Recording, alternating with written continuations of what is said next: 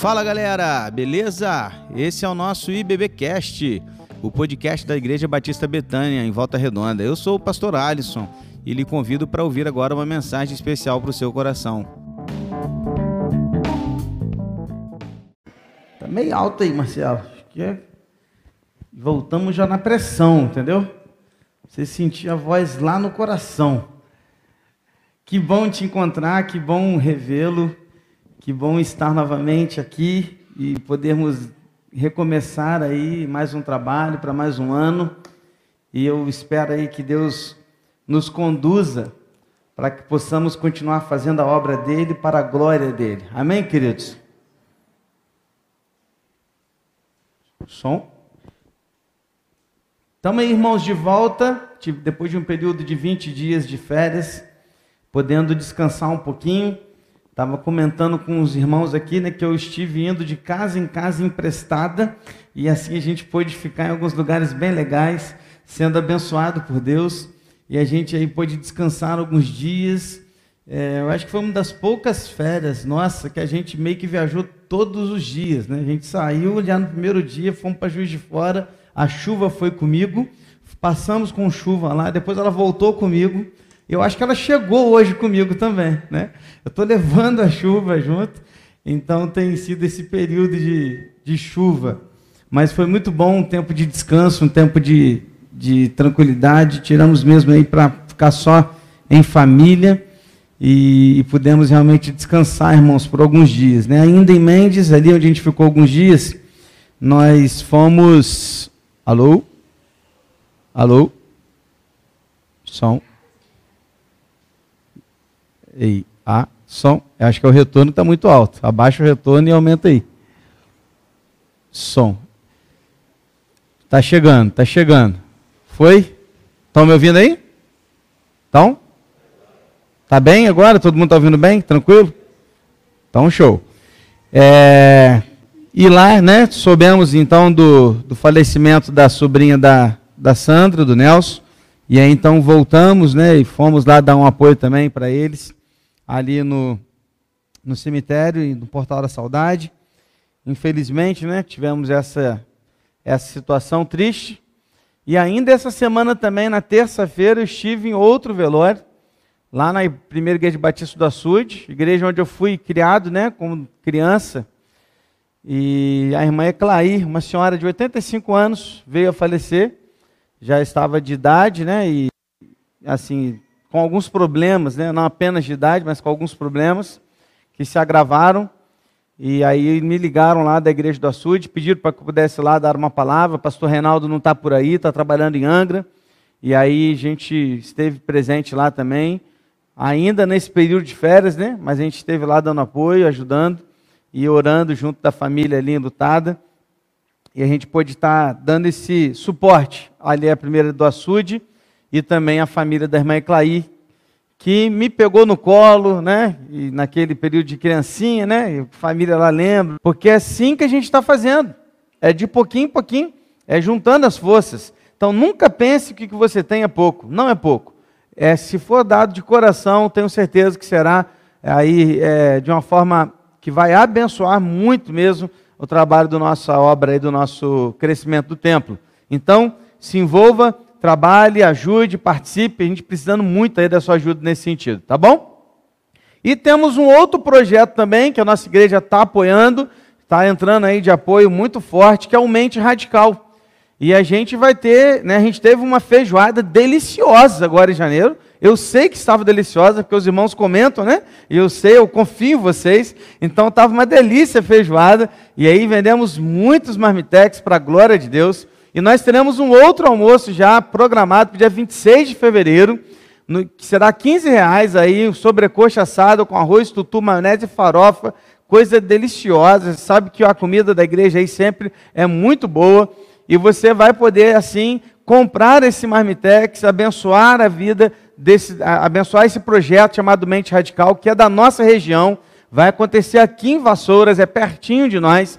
Então, talvez muitos não possam ir ao Juiz de Fora para participar do projeto radical, mas podem ir aqui em Vassouras, que é pertinho, uma horinha de carro. e nós teremos esse projeto acontecendo aqui do nosso lado. E a nossa igreja tem dado apoio a esse projeto, um projeto do Reino de Deus, que vai acontecer a partir de março, irmãos. E nós estamos arrecadando verbas para o andamento desse projeto.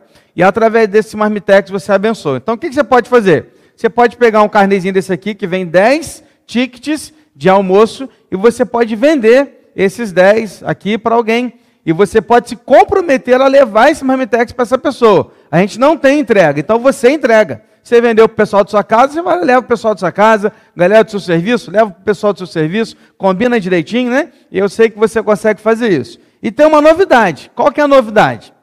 Ao pegar aqui agora o seu ticket, no finalzinho aqui, ó, igual você está vendo aí na televisão, tem um número de sorteio. E esse número de sorteio aqui você vai comprar e você ainda vai participar de um sorteio. Então olha só como é que vai funcionar. Todos os domingos até o dia 26, nós vamos sortear aqui lá, ó, dia 5, um Guaraná e um Marmitex. Dia 12, dois Guaranás e dois Marmitex. Dia 19, dois Guaranás e dois Marmitex. Então, todo domingo nós vamos sortear. Qual que é a parada? Se tu já comprar agora, ó, se liga. Você já compra agora. A chance de você ganhar é muito maior.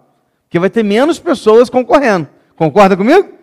Então, olha só, você já garante o seu, já pega logo os 10, você vai vender os 10. Coloca aqui, né, já o nome de alguém, coloca no seu nome e vende os 10, se garante e você vai também poder ser sorteado, vai ganhar um Marmitex ainda de brinde aí, um Guaraná de brinde. Isso aí tudo vai ser também para a glória de Deus. Isso aqui é para te motivar a você vender mais rápido, para a gente ter uma ideia mais rápida, melhor e mais rápida da quantidade de Marmitex que a gente precisa fazer. Porque a galera às vezes deixa para vender muito em cima da hora e a gente fica enrolado sem saber a quantidade que a gente precisa fazer. Amém, queridos? Nossa, esse amém foi assim, sabe, um amém de, de voltar de férias mesmo, né? Esse amém foi de alguém voltou, amém, né? Amém, irmãos? Aí, cara, aí sim, você vai procurar aí, quem que é a Vaguinho que está ficando? Você mesmo? Você vai procurar o Vaguinho e aí você pode pegar lá com ele lá os, esses carnezinhos aqui do almoço e você já garante aí o seu para você poder vender. A gente quer vender pelo menos 300. Então vamos junto aí para a gente poder fazer essa verba aí para esse projeto chamado Mente Radical. Se você ainda não participou, você vai participar em breve, seja em Juiz de Fora, seja aqui pertinho de nós, em Vassouras, você vai poder ser abençoado por esse projeto de impacto que tem ajudado e transformado muitas vidas também. Agora sim, vamos orar.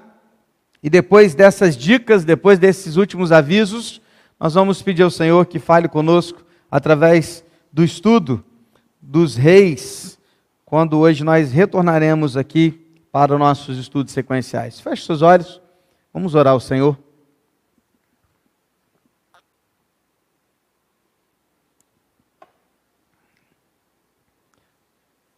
Pai querido, muito obrigado, Deus, por poder retornar desse momento de descanso de poder dar uma atenção ainda mais especial à família, de podermos sair um pouco com as crianças, é, brincar e jogar bola e entrar numa piscina, numa praia.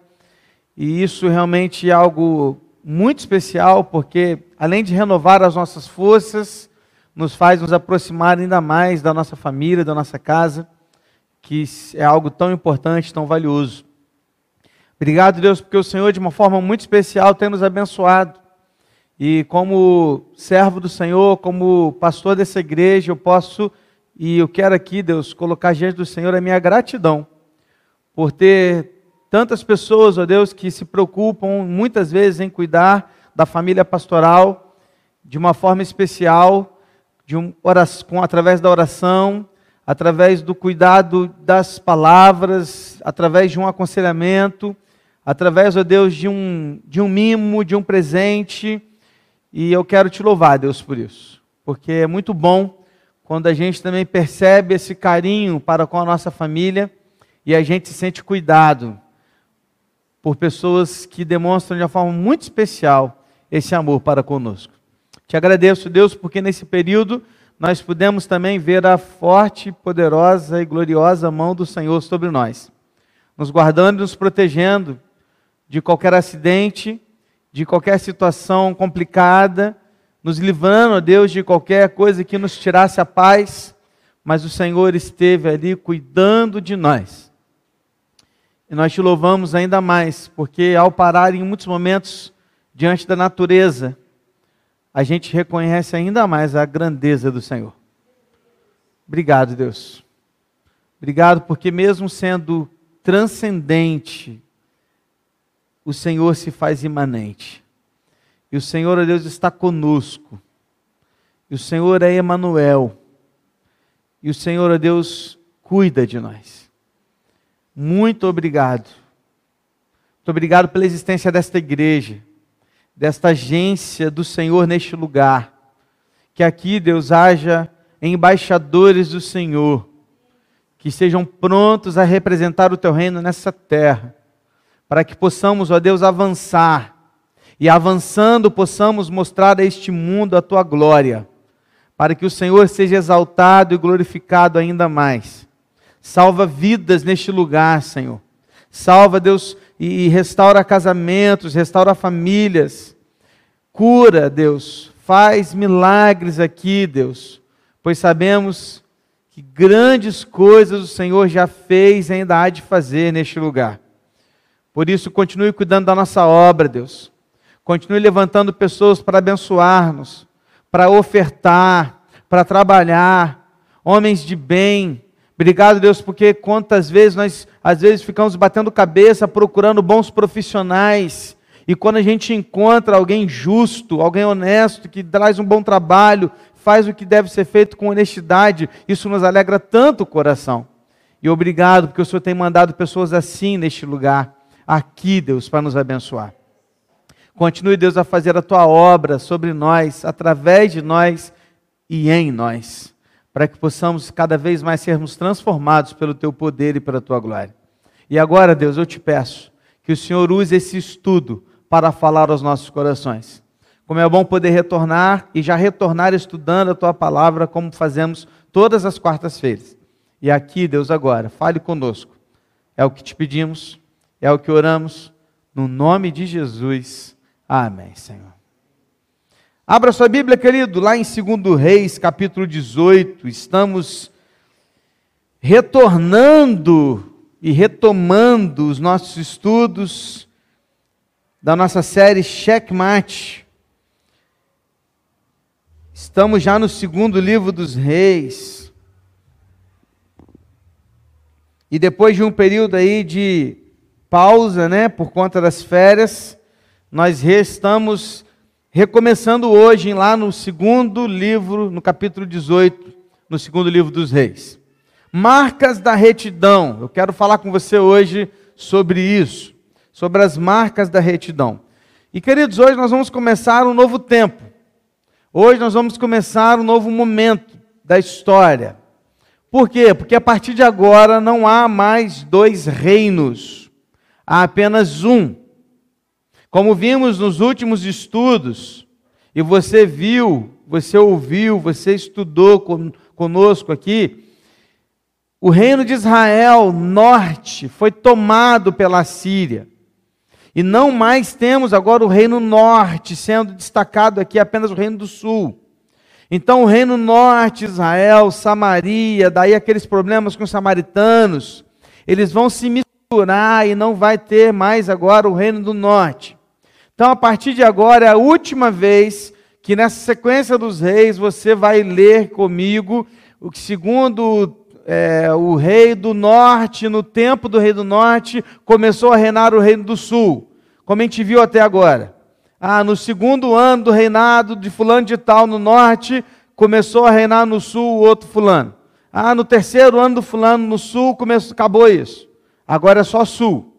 Agora é só Judá não tem mais Israel. 722 a.C. é a data que você precisa marcar na sua cabeça, colocar aí em 2 Reis 17, é essa data que termina Israel. Termina o reino do norte, pela desobediência, pela idolatria, pelo que eles buscaram e eles encontraram, o julgamento de Deus. Então agora, a gente começa a olhar apenas para o sul, de onde continua toda a linhagem de Davi até chegar a Jesus. Quando nós sabemos já através das Escrituras que lá em Mateus, nós veremos que Jesus vem da linhagem de Davi, como promessa de Deus, como uma aliança que Deus fez com o próprio Davi. E a gente começa a falar, queridos, agora de um rei muito conhecido. E o nome desse rei é Ezequias. Ezequias, talvez, se não o mais conhecido rei depois de Davi, um rei que fez tudo de acordo, tudo não, né? Fez muito da sua vida de acordo com a vontade do Senhor, porque tudo é impossível, né? Mas ele era reto aos olhos do Senhor. E o rei Ezequias, ele tem uma, uma ligação muito interessante, porque a gente vai ouvir falar dele em Reis, em Crônicas e em Isaías. Porque é um tempo em que o profeta Isaías também vai é, fazer ter o seu trabalho, né? Também aqui com o rei Ezequias. Então a gente vai ter relatos de Ezequias nesses três livros: segundo Reis, Crônicas e Isaías. Mas hoje a gente vai focar em segundo Reis, porque nós vamos estudar depois Crônicas e depois nós vamos estudar Isaías. Tá bom? Amém, queridos? Só para você ter uma ideia da importância do reinado de Ezequias, que só o prólogo a respeito dele, ou seja, a introdução, o prelúdio do texto a respeito de Ezequias contém oito versículos, só no segundo livro do Reis, capítulo 18. Oito versículos. Só para começar a falar de Ezequias. Eu quero convidar você para lermos os quatro primeiros versículos deste capítulo. E então, depois desse momento, nós vamos tirar algumas lições aqui para as nossas vidas. Olha, é a última vez que você vai ler assim, hein? No terceiro ano do reinado de Oséias, filho de Elá, rei de Israel, que foi o último rei de Israel, Ezequias, filho de Acais, rei de Judá, começou a reinar. Tinha 25 anos de idade quando começou a reinar e reinou 29 anos em Jerusalém. A mãe dele se chamava Abi e era filha de Zacarias. Ezequias fez o que era reto aos olhos do Senhor, segundo tudo que Davi, seu pai, havia feito. Removeu os lugares altos, quebrou as colunas e derrubou o poste da deusa Azerá. Também fez em pedaços a serpente de bronze que Moisés havia feito.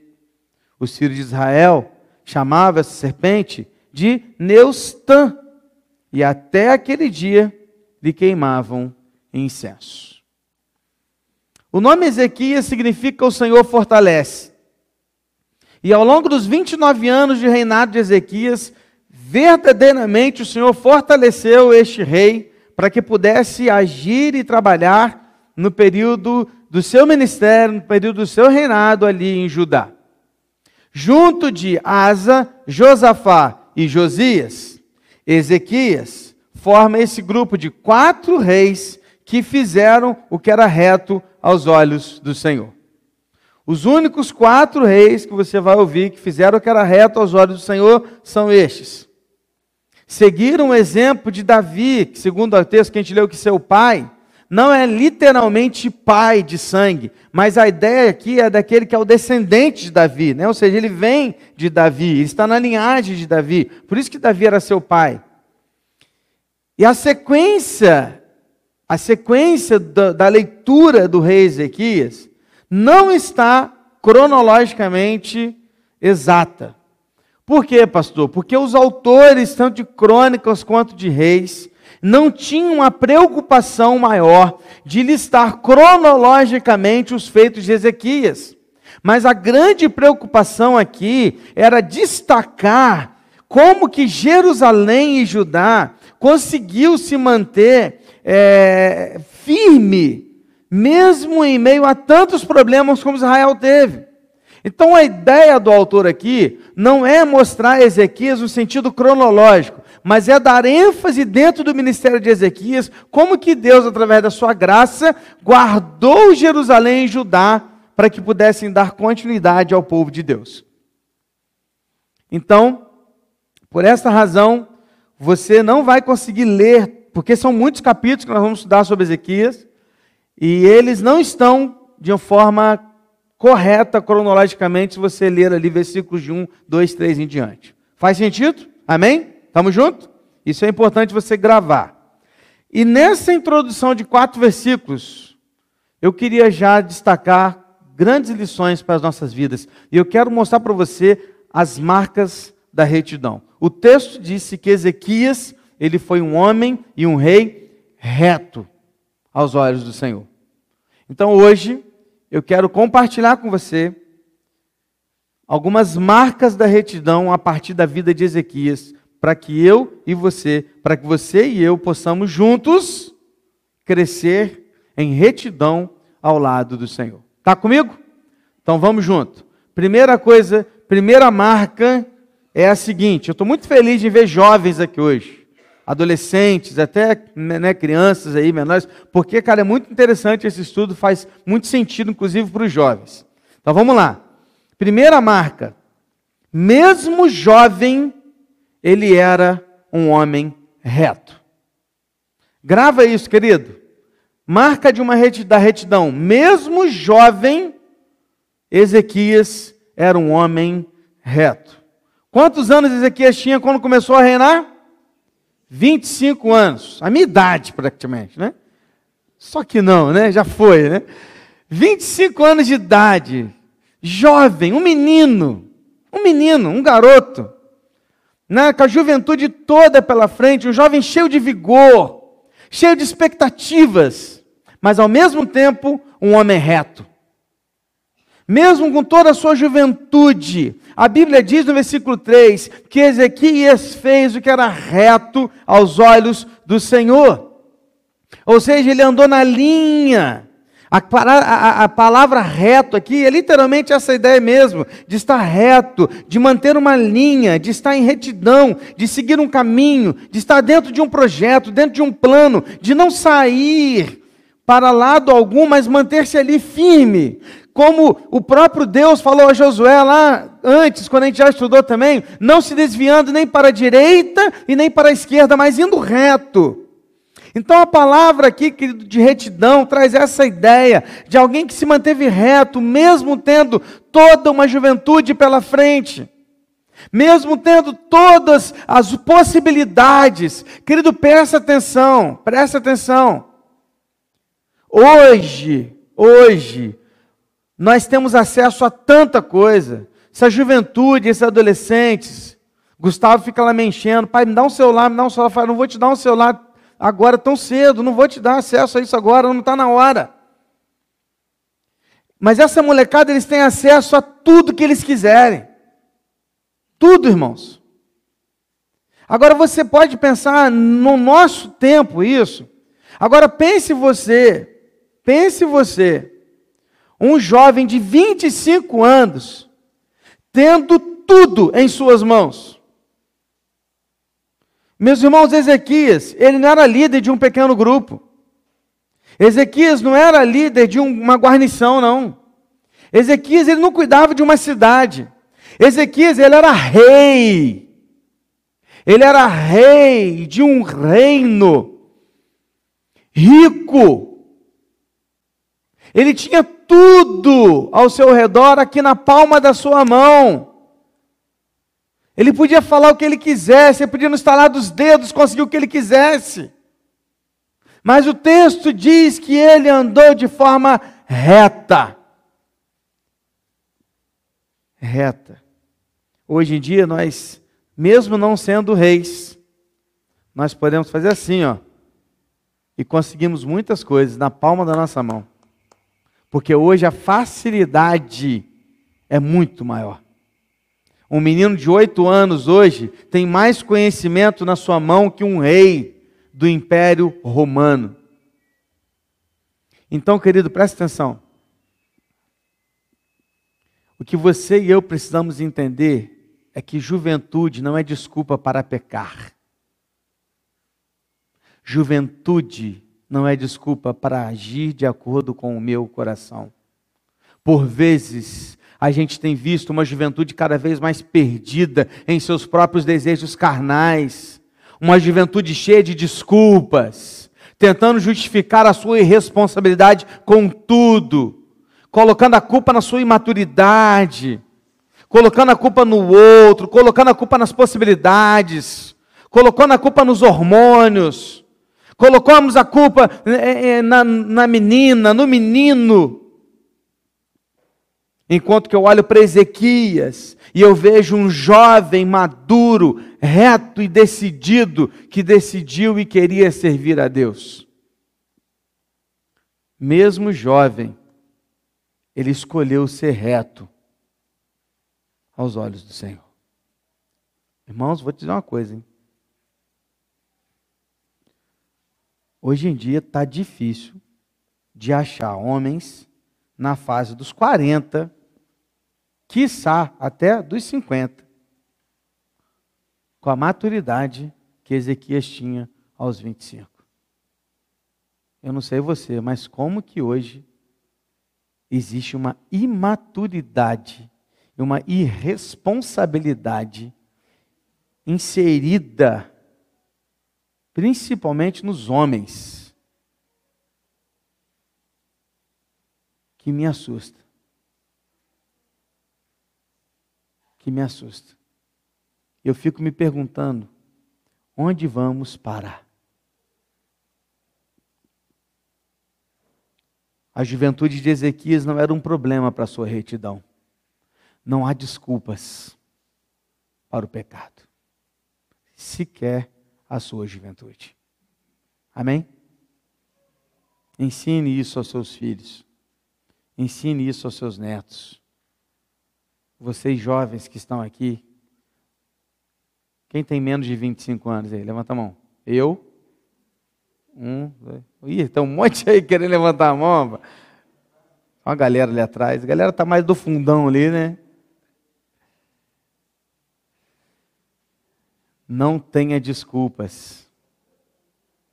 E não dê desculpas para não ser reto. Nada, nada pode te impedir de servir a Deus de verdade. Segunda marca da retidão é que Ezequias não seguiu o mau exemplo do seu pai. Olha que interessante, irmãos. Ao mesmo tempo que Ezequias tinha 25 anos de idade, quando começou a reinar e fez o que era reto aos olhos do Senhor, ele tinha um pai que era um mau exemplo. Você lembra disso? Eu, claro que você lembra, né? Como é que é o nome do pai dele? Sabia que você ia falar Acais, viu? Sabia, né? Então, Acais foi aquele rei você lembra aquele rei que fez aliança com o rei da Síria?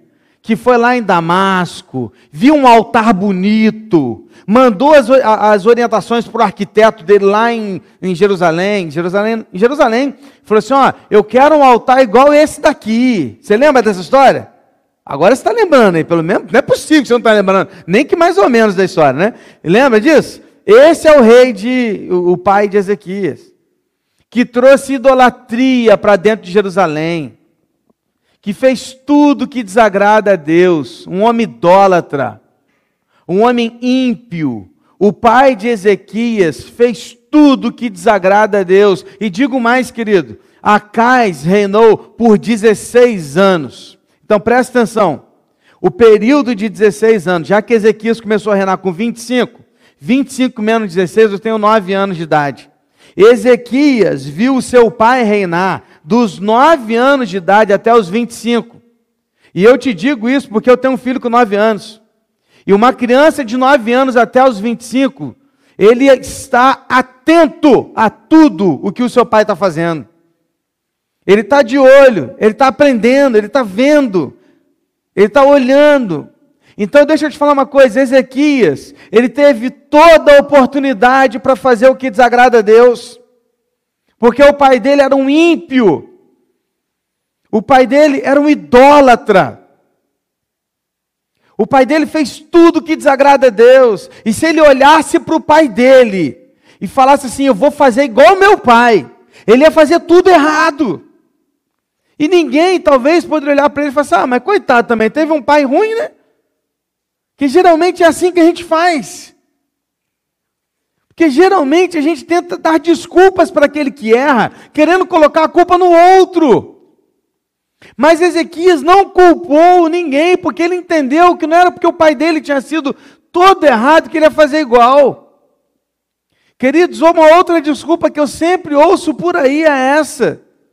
Sou assim porque meu pai e minha mãe me tratavam mal, porque eram péssimos exemplos para mim, não cuidaram de mim direito, desculpas e desculpas e desculpas. O exemplo negativo do pai não fez Ezequias seguir o mesmo caminho. Presta atenção, você tem uma escolha. Você tem uma opção. Você não precisa errar igual seus pais. Você não precisa caminhar no mesmo erro. Não precisa fazer igual. Bom seria que todos tivessem bons pais, que dessem bons exemplos e que te colocassem no caminho certo. Mas não é assim. Não é, a gente sabe que não é, porque o pecado destruiu a família. E até um pai bom, vez e outra, dá mau exemplo. Agora, o que eu não posso é culpar o outro pela minha escolha. Porque Ezequias não tinha essa palavra com ele, não, meu irmão. Ezequias olhou para o pai dele e falou assim: Não é esse o exemplo que eu quero. Eu vou seguir o exemplo de Davi, porque Davi está apontando para Deus. Então eu vou andar nos caminhos de Davi porque era o que ele tinha de referência para aquele tempo. Hoje, nós temos Jesus como referência.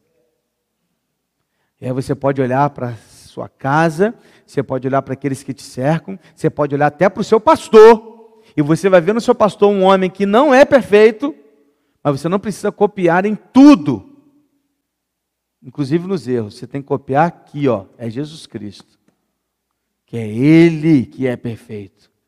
Homem nenhum é perfeito. Mas nós precisamos fazer o melhor. Então não dê desculpas. Inclusive colocando culpa nos outros pelas suas escolhas erradas. Estamos juntos? Três. Terceira marca da retidão. Ele teve coragem para fazer o que ninguém tinha feito. Cara, eu queria que você fizesse uma coisa que você detesta. Olha para a pessoa que está ao teu lado e fala assim: tenha coragem para fazer o que ninguém quer fazer. Fala para ela aí.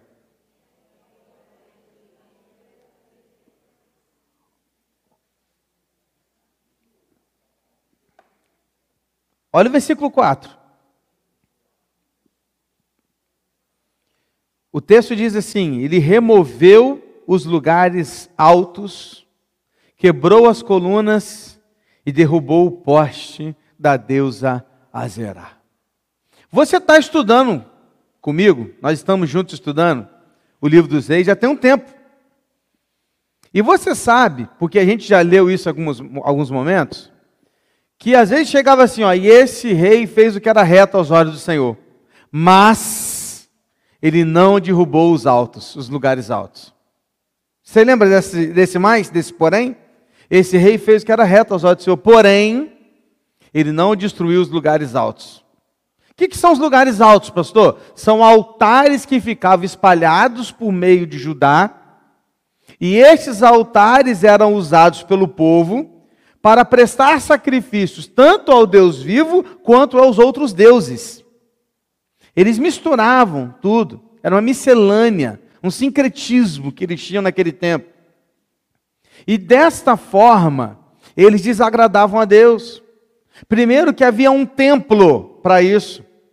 E o lugar de sacrifícios era no templo de Jerusalém, não era fora. Nem pastor para o Deus vivo eles podiam fazer sacrifícios nesses lugares altos, nem para o Deus vivo, porque o lugar de se fazer isso era lá no templo de Jerusalém. E Deus, por muitos momentos, exigia isso do seu povo, mas os reis não conseguiam fazer isso. Mas Ezequias chegou no, no seu dia de reinar, ele olhou para aquela situação e ele teve coragem para fazer o que nenhum outro rei antes dele teve. Ele olhou para aqueles lugares e falou assim: aqui não. Porque eu vou tirar isso daqui. Isso aqui não agrada ao meu Deus. Então vamos lá, comece, arranca tudo. Joga tudo fora. Quero tirar tudo isso daí não apenas os lugares altos, mas qualquer outro lugar idólatra, inclusive a Deus Azerá, nós vamos derrubar. E derrubou tudo. Porque servos de Deus precisam ter coragens para fazer o que todo mundo não está fazendo. Servo de Deus tem coragem para fazer o que é certo, mesmo que todos estejam fazendo errado. Porque o certo continua sendo certo, mesmo que ninguém faça, e o errado continua sendo errado, mesmo que todos estejam fazendo. A diferença está na atitude corajosa de romper com o pecado, romper com alianças que não vêm de Deus, por mais que isso signifique perder amigos, desagradar família, ser posto de lado ou até mesmo perder dinheiro. Mas ter coragem para fazer o que é certo aos olhos de Deus. Mas, pastor, se eu parar com isso, eu vou perder minha namorada, vou perder meu namorado.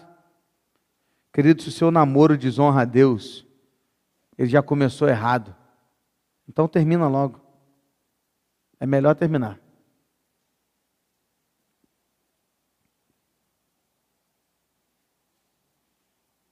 Tenha coragem coragem para olhar nos olhos dela ou dele, adolescentes aí, ó, meninos, que não era nem para estar tá namorando ainda, mas olhar e falar assim: ó, não está na hora, vamos esperar a hora certa. Vamos esperar a hora certa. Porque de que, que adianta a gente namorar agora com 12? A gente só vai casar com 25. Não tem sentido namorar 13 anos. Então vamos esperar a hora certa. Vamos focar no que tem que ser focado. Ou se estou namorando, que já tem idade, não, não está na hora de fazer isso, não é isso que Deus quer para gente. Ah, mas tem gente, está todo mundo fazendo, não sou todo mundo. Aquela frasezinha de mãe, né? Ah, mãe, mas está todo mundo fazendo. Mas você não é todo mundo. Você não é todo mundo. Você é um servo de Deus, do Deus Altíssimo então faço o que Ele quer. Amém? Pastor, mas vou perder meu trabalho, pastor. Querido, se o seu trabalho está baseado em mentiras, falsidade e falcatruas, ele não vem de Deus. Então você precisa procurar outro lugar para trabalhar. Mas todo mundo faz, o que, que tem? O que, que tem que você não é todo mundo? Importe em fazer o que Deus quer, não o que o mundo te oferece. Mas se eu contar, minha mãe vai me matar. Meu irmão, se o que você faz, sua mãe não pode saber, alguma coisa está errada. Ou para, ou conta, apanha, mas pede ajuda. Que é melhor apanhar da mãe do que apanhar depois lá na vida. Vale mais a pena. E o mesmo serve para o seu casamento. Apanhar não. Tá? Seu casamento no sentido de contar a verdade. Porque se seu cônjuge não pode saber tudo que você faz, alguma coisa também está errada.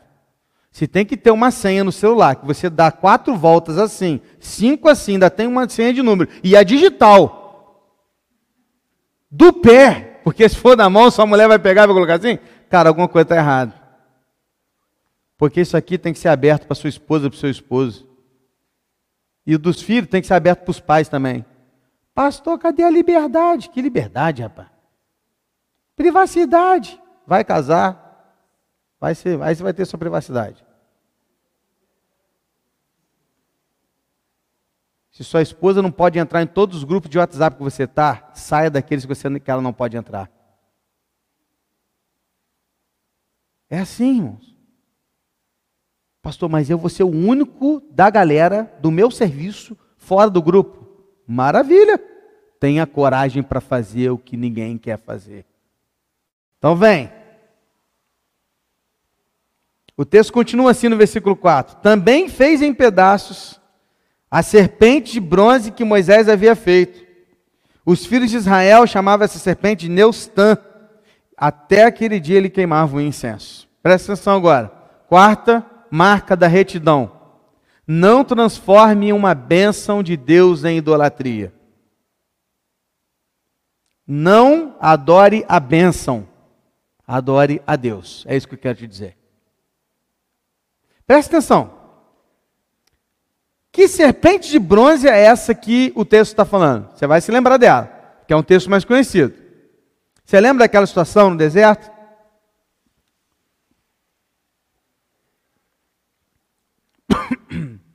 Perdão.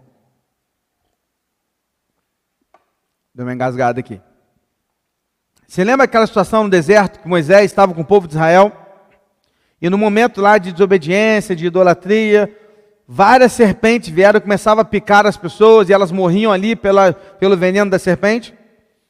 E aí Deus deu a solução, que era o quê? Pegar um, um, uma vara bem alta, fazer uma serpente de bronze e colocá-la lá na ponta, lá em cima, no meio do povo. E sempre que alguém fosse picado pela serpente, Aquela pessoa ia olhar para a serpente de bronze e os venenos da serpente que ia perder o efeito. A dor da picada ele ia sentir, mas o não ia morrer. Lembra disso? Lembra? Aí olha o que, que Israel faz. Passou tudo, eles guardam a serpente, e agora eles estavam prestando oferendas à serpente. A serpente virou um ídolo. Eles prestavam sacrifício e sacrifício de incenso, queimavam incenso para aquela serpente. Queridos, eles pegaram algo que era uma bênção de Deus para a vida deles e transformaram aquilo num ídolo. Aquela serpente estava apontando para Cristo. Porque assim como aquela serpente foi colocada no madeiro no alto e todos que olhavam para ela eram curados, Jesus Cristo também foi colocado no madeiro, no alto, e todos que olham para Ele e creem no nome dEle são curados e restaurados do seu pecado para todo sempre. Esta é a afirmação, é para isso que, existi, que, que aconteceu aquela situação da serpente. Agora, aquele povo pegou aquela serpente e começou a adorar aquela serpente. Tinha até um nome para ela, Neustan, que no hebraico significa coisa de bronze, uma coisa de latão se tornou um objeto de adoração. Ezequias olhou para aquela parada e falou assim: aqui não. Não. Aqui em Judá, nós não vamos transformar bênção em maldição. Vamos parar com isso. Essa serpente aí não é o nosso Deus. Vamos parar com isso. Porque o único que merece adoração é o doador das bênçãos, não a bênção e ele queimou, quebrou aquela serpente, destruiu aquela serpente, e eles não mais adoravam aquela serpente ali em Judá. Quantas vezes, queridos, nós valorizamos mais as bênçãos que Deus nos dá que o próprio Deus? É só você olhar ao seu redor e você vai encontrar centenas e centenas de igrejas lotadas oferecendo bênçãos, e as pessoas estão lá. Mas naquela igreja que fala assim, aqui, tu tem que abrir mão do seu pecado, as igrejas estão vazias. Sabe por quê? Porque as pessoas estão à procura das bênçãos. Tem gente que recebe um presente de Deus e passa a viver em prol desse presente. Tem gente que às vezes ora, ora, ora, Senhor, eu preciso de um filho, Senhor, me dá um filho, me dá um filho, me dá um filho. Aí passa 5, 6, 10 anos, Deus dá um filho. Aí o filho vem, a pessoa só vive em prol do filho, esquece de Deus.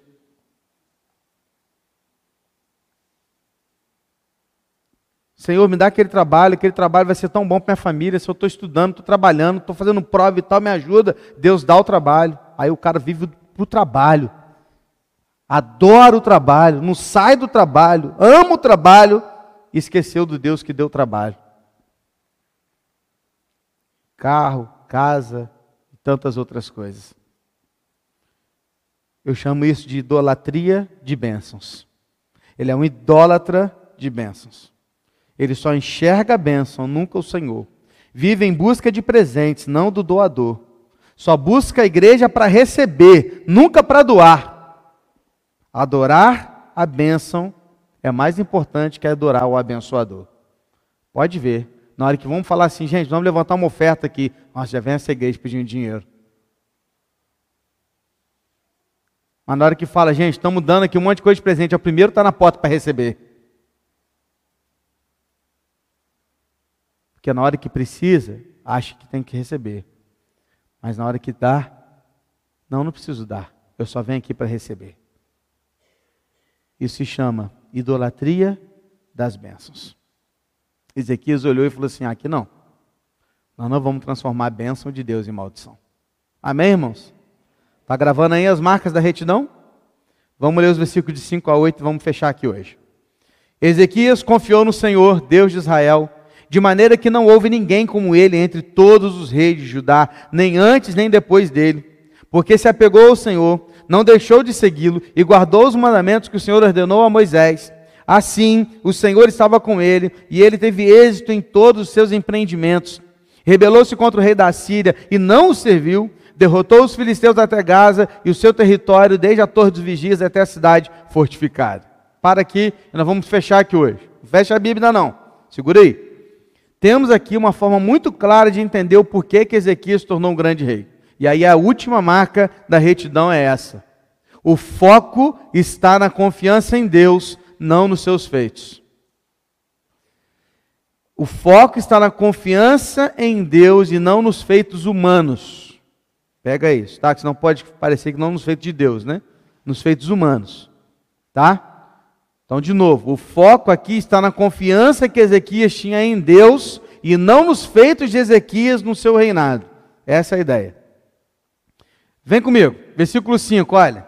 Ezequias confiou no Senhor, Deus de Israel, de maneira que não houve ninguém como ele entre todos os reis de Judá, nem antes nem depois dele. Presta atenção, nenhum outro rei depois de Davi foi tão reto quanto Ezequias. Já imaginou alguém escrever isso a respeito, a respeito da sua vida? Você já imaginou que alguém escrever uma biografia sua e colocar lá, olha, não houve outro nessa família tão reto quanto fulano de tal.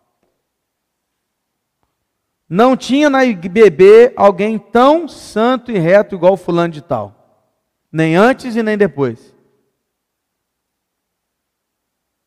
Queridos, isso aqui é tão, tão forte que o que está sendo destacado aqui não é o Ezequias, não. Mas é a confiança que ele tinha em Deus. O foco aqui não está em Ezequias, o foco está em Deus, porque o texto diz que Ezequias confiou no Senhor, Deus de Israel, e por isso, porque ele confiou em Deus, não houve ninguém como ele entre os reis de Judá. Eu costumo dizer, queridos, que o ministério de sucesso não é aquele que carrega multidões, mas é aquele que se mantém fiel a Deus a sua palavra no altar e na escuridão. Esse é o ministério de sucesso. Porque muitas vezes, eu, eu lido com muitos pastores, irmãos. Às vezes quando tem um reunião de pastor. E às vezes a gente tem essa mania mesmo, é mania de pastor. Quantos membros na sua igreja? Conta lá, parece que a gente fica medindo o sucesso através da quantidade de pessoas. Não é isso, irmãos. Sucesso ministerial está na fidelidade à palavra. Seja com muito ou com pouco, seja aqui no altar ou na escuridão, quando eu estou sozinho, ninguém está vendo. É isso que é sucesso.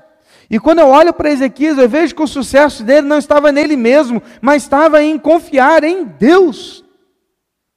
Aí surge a pergunta: Hoje eu vou te mostrar como é que é fácil entender um texto bíblico. Depois nós vamos voltar, nós vamos ler de novo, você vai ver. A pergunta que surge é: por que nenhum outro rei foi como Ezequias? A resposta vem no versículo 6.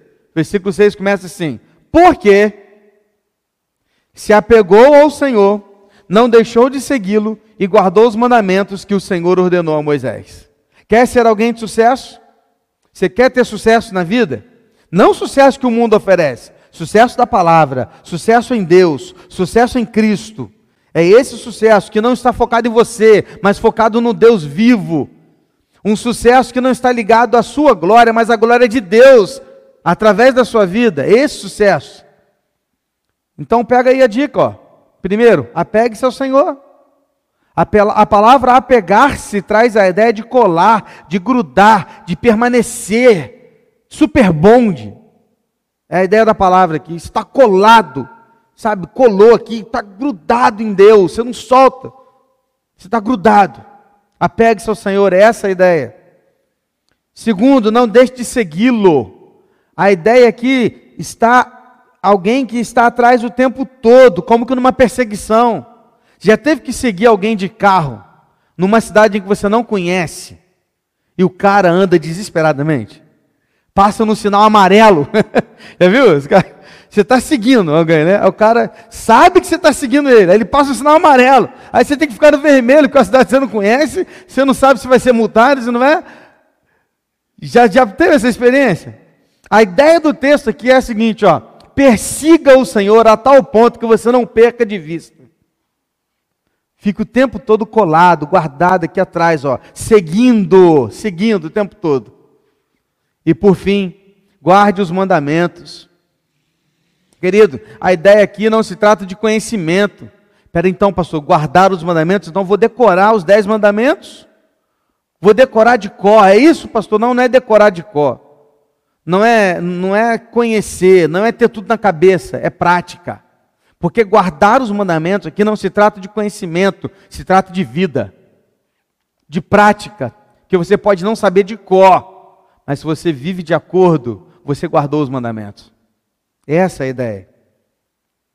Aí a pergunta que surge é: e qual que foi o resultado disso na vida dele? Qual foi o resultado na vida de Ezequias, dessas escolhas que ele fez? Aí vem o versículo 7.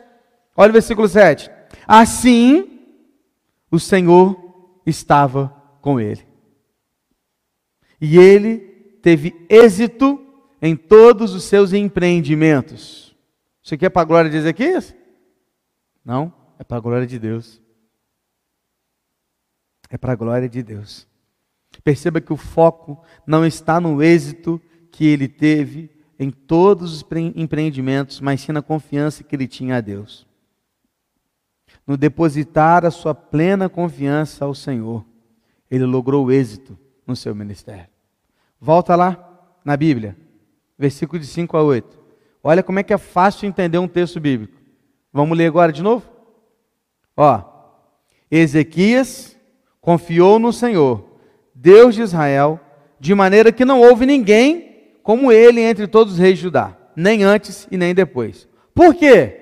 porque ele se apegou ao Senhor, não deixou de segui-lo e guardou os mandamentos que o Senhor ordenou a Moisés. E qual foi o resultado? Assim, o Senhor estava com ele. E ele teve êxito em todos os seus empreendimentos. Rebelou-se contra o rei da Síria e não serviu. Derrotou os filisteus até Gaza e seu território, desde a torre dos vigias até a cidade fortificada. Fácil? Está aqui o texto explicando o próprio texto. Qual é a marca? A marca é que o foco não está em você, o foco está na confiança que você coloca e deposita em Deus. Quer ser reto? Apegue-se ao Senhor, siga-o e guarde os mandamentos. Assim, Ele estará com você. Ele estará com você. Estamos só no prólogo. Só na introdução, oito versículos. E quantas lições nós já tiramos das nossas vidas. Vamos parar por aqui. Na semana que vem a gente continua falando mais sobre o rei Ezequias. Feche seus olhos. Ora ao Senhor. Pergunte-se a si mesmo e coloque sua vida diante do Senhor. E eu queria desafiar você a pensar no que você precisa ter coragem para fazer, o que você precisa fazer e talvez você está segurando aí, enrolando, e Deus está te cobrando. Marcas da retidão, mesmo jovem, ele era um homem reto. Não seguiu o mau exemplo do seu pai, não tinha desculpa. Teve coragem para fazer o que ninguém tinha feito. Não transformou uma bênção de Deus em idolatria. E focou na confiança em Deus. Não nos seus próprios feitos, mas na confiança em Deus. Quer ter sucesso? Apegue-se ao Senhor. Persiga-o. Guarde os seus mandamentos. Sucesso não tem que ver com o tanto que você vai deixar no final da vida. Sucesso tem que ver com o quanto você foi fiel ao Senhor até o final da vida. Porque o que vai contar é lá no dia final, ele vai pegar a coroa e falar assim: ó, porque fostes fiel, eu vou te dar a coroa da vida. Feche seus olhos. Pai, obrigado, Deus, por tantos ensinamentos. Obrigado, Deus, porque só em oito versículos de introdução da vida de Ezequias, só no livro dos reis, porque não tem crônicas, a gente já aprendeu tanto. Poderíamos retomar a leitura e aprender outras lições. E ficaríamos aqui a noite toda. Em oito versículos. Conversando, aprendendo, estudando. Como é bom poder ler a tua palavra. Como é bom aprender da tua palavra. Obrigado, Deus. Obrigado porque o Senhor tem falado profundamente aos nossos corações. Obrigado porque essa igreja não tem pregado prosperidade ou idolatria de bênçãos, mas temos pregado a fidelidade ao Senhor, custe o que custar.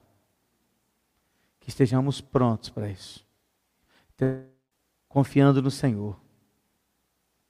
Que toda glória seja dada a Ti, em nome de Jesus.